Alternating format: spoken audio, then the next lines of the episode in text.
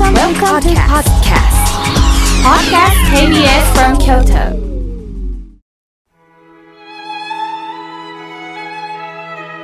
改めまして、僧侶の河村明慶です。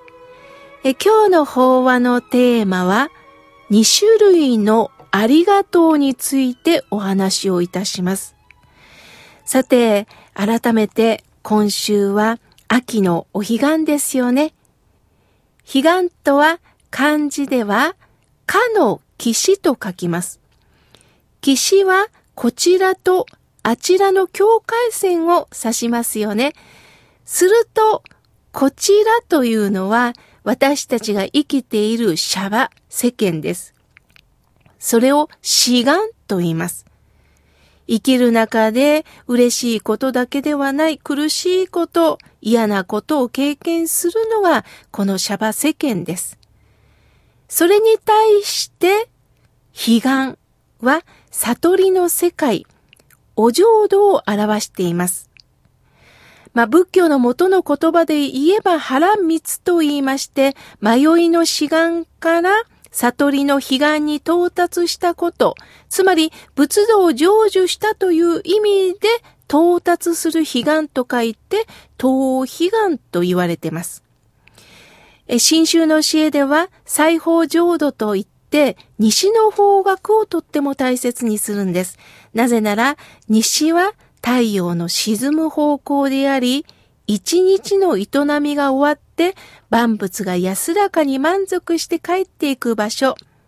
すなわち、私たちが本当に帰っていく場所を表しているんです。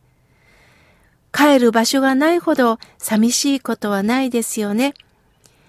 ちょうど今の時期は昼と夜の長さが同じで、太陽が真東から出て真西に沈んでいきます。そういう意味で、え季節もちょうどいいということで、今お彼岸のお参りが始まっていますよね。え新種を開かれた方は親鸞上人ですが、八代目の方で、蓮如上人という方がおられました。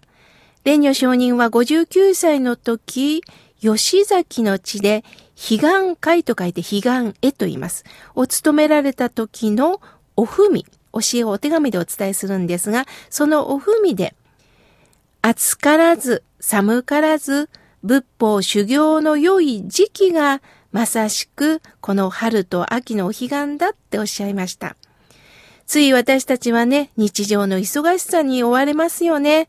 そして、なかなかその忙しい中で、いろんな様々な出来事の中で、自分を見失って、虚しく過ごしてしまいます。そんな時、季節のちょうどいいこの時期に、私の人生を振り返るようにして、そして自分の時間を取り戻そうというのが、蓮如さんがおっしゃった文法修行の良い時期ということなんです。さて話は変わりますが、私が初めて九州から京都に出てきたのは約30年前です。今でも忘れられない新聞の記事があります。京都市内の新州寺院が火事になり、本堂、栗が全焼したっていうんです。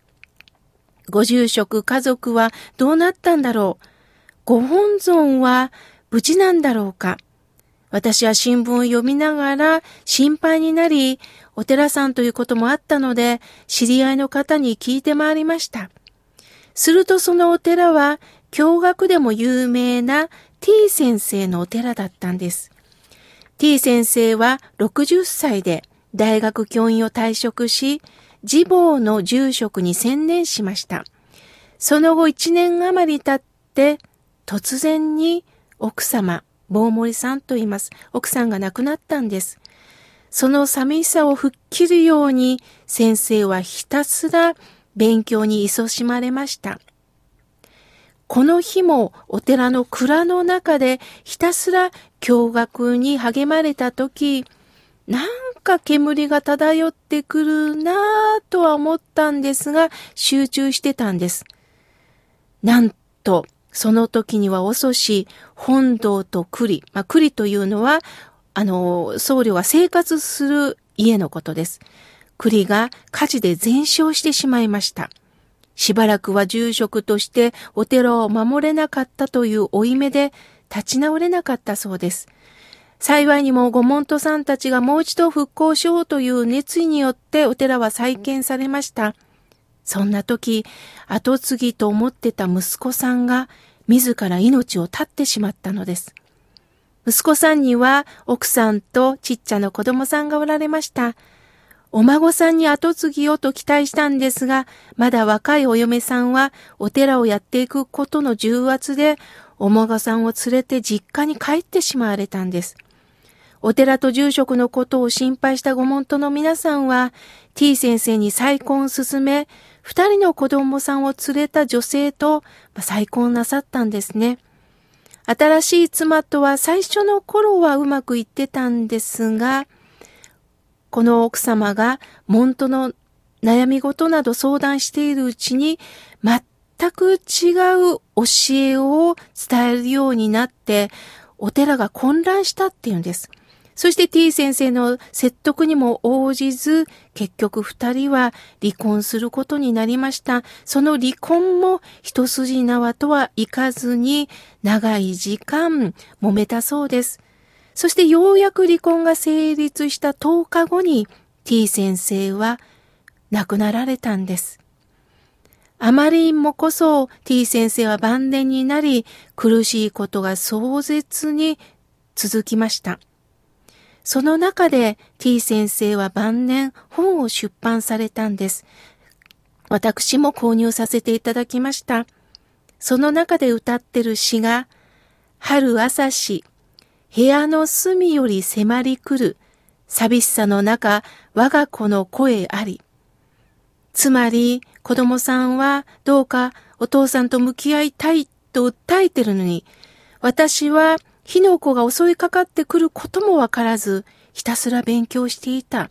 そのことを後悔してる歌です。そしてさらには、今からは孤独ぞ。我は秋空にぽつりと浮かぶひとひらの雲つまりこの雲というのが煩悩で何もかも見失われた私のことを先生は指されてるんですね。親鸞上人も教えの中に幸運、光の海という言葉を使ってます。この雲が遮って本当の光が見えないということです。私たちも煩悩で本当のことが見えなくなっていることがあります。私は私で解決できるって言うんですが、それはできません。なぜならやはり自分中心にしか生きられないのが私です。そうではなくって、必ずその遮る雲の先には阿弥陀様の光が必ず届くから、どうか、どうか安心して、しっかり信じて生きてほしいということを、親鸞上人も願われました。ある方がおっしゃっていました。私は病気になって私にとって何が大切なのかを分かりました。それは健康ではありません。病気を否定してたという私でした。病気を否定しなくなった時から私はこのまま生きていけるという事実に出会ったんです。初めて阿弥陀さんにありがとうという気持ちになれましたとおっしゃいました。そうです。嬉しいことだけがありがとうではなくって、もう一つのありがとうは、辛いこと、苦しいことに遭遇して初めて、私もこうして教えられたんだ、こうして支えてもらったんだということに気づかせてもらうんですね。ぜひ皆さん、嬉しいこともありがとう、悲しいことにもぜひありがとうの気持ちを添えましょう。では、ここで、えー、河村明慶から一つコンサートのご案内がございます。2016年9月30日金曜日午後2時から4時まで、東本願寺烏丸通りの6畳下がったところに東本願寺があるんですが、その北側に親鸞交流館という新しい会館がございます。そこで青野博美さんのトークコンサートがあります。青菜さんは声楽家を目指してた矢先、原因不明の病気になりました。もう歌は歌えないと言われたんですが、歌えないんじゃない。前例がなければ自分で作ればいいということから、なんとかその障害を乗り越えて今は声楽家として活動しております。ぜひ、彼女の歌を聴いてほしいということで、えー、私たちが企画いたしました。司会は私が、えー、させていただきます。入場無料です。ぜひ、9月30日午後2時から、親鸞交流館にお越しください。